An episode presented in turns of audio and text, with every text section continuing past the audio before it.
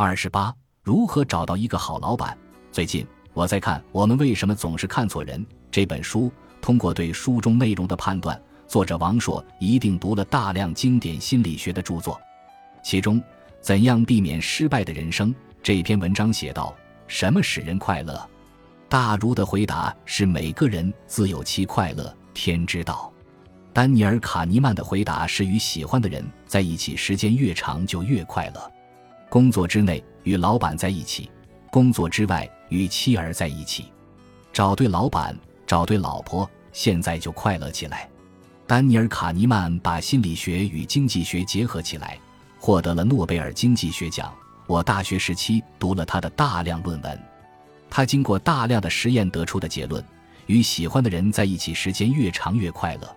这一点我非常认同。回到王朔的这篇文章。怎样避免失败的人生？对于我们大多数人，不就是找对老板、找对老公吗？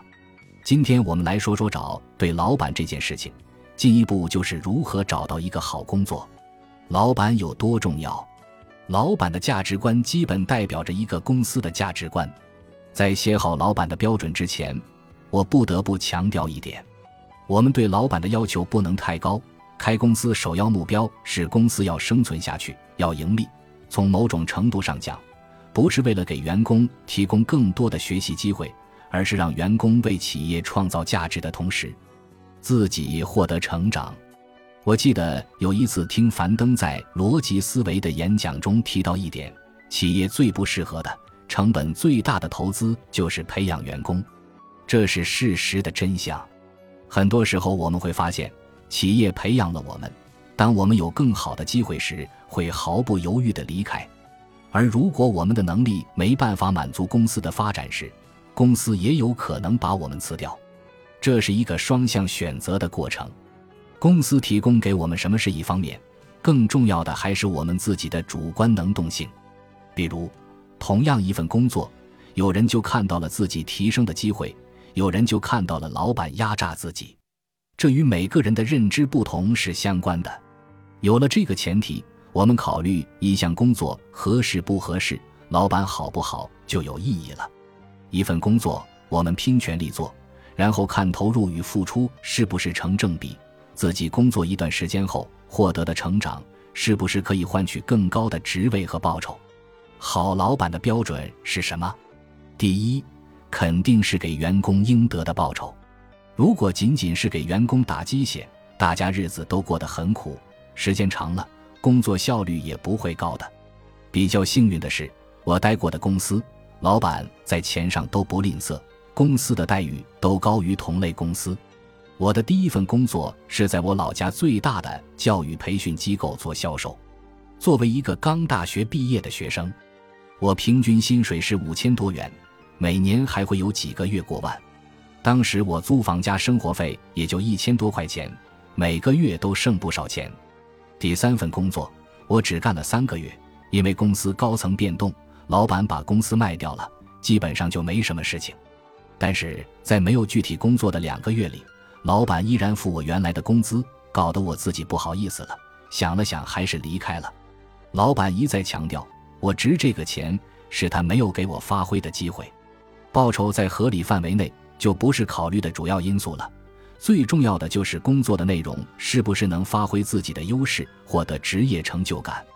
第二，考虑员工的发展，给予很多学习的机会，同时给公司创造更多价值。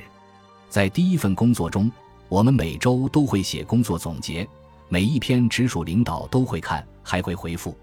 每周二开例会的时候，并不是讲讲事务性的东西，而是业务培训。在这里。我接受了非常系统的销售训练，从打电话到接待客户、谈单、售后服务、危机公关，只要流程和原则符合公司的要求和客户对接的具体流程，根据自己风格来就可以了。后来我从家乡去上海，就离开了这家公司。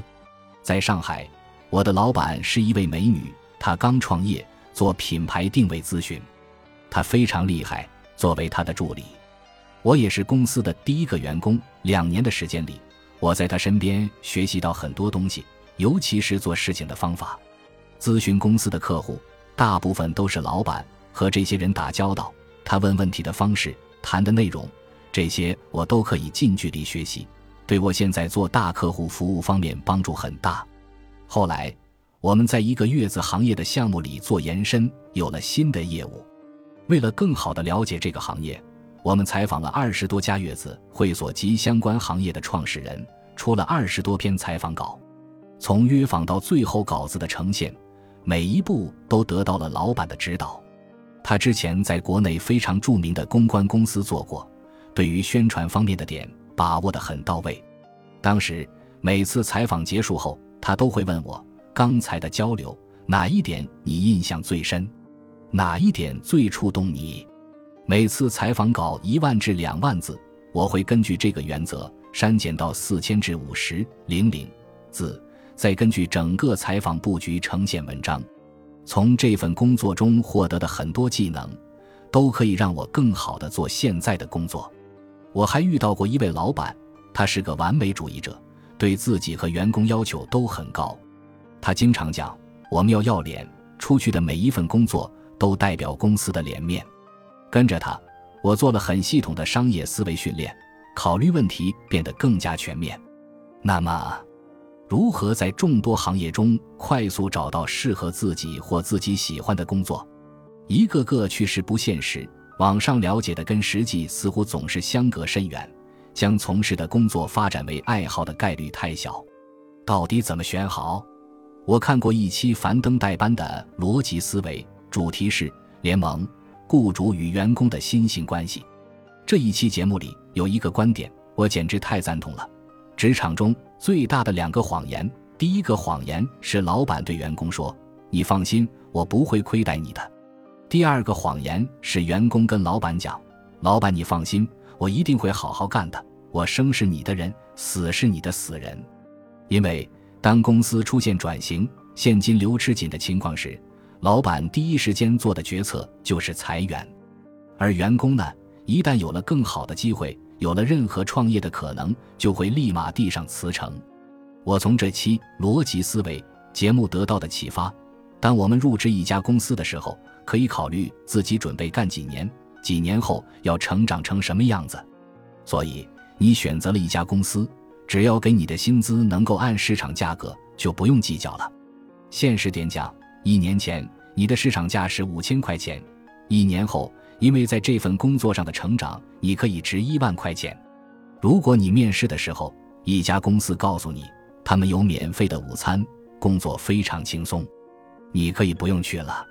因为这两点选择一份工作的人，多半主观能动性很低。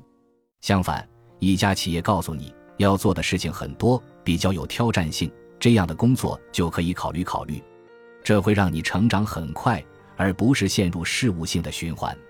一旦你在一家混日子的公司，每天你即使不干活也会心累，花的时间不少，久了状态不好，也失去了学习的能力和竞争力。公司不是家，老板不是我们的亲人，而是我们的合作伙伴。大家一起合作把一件事情做成，共享成功的喜悦和劳动成果，公司获得高速发展，我们则获得报酬和个人成长。本集播放完毕，感谢您的收听，喜欢请订阅加关注，主页有更多精彩内容。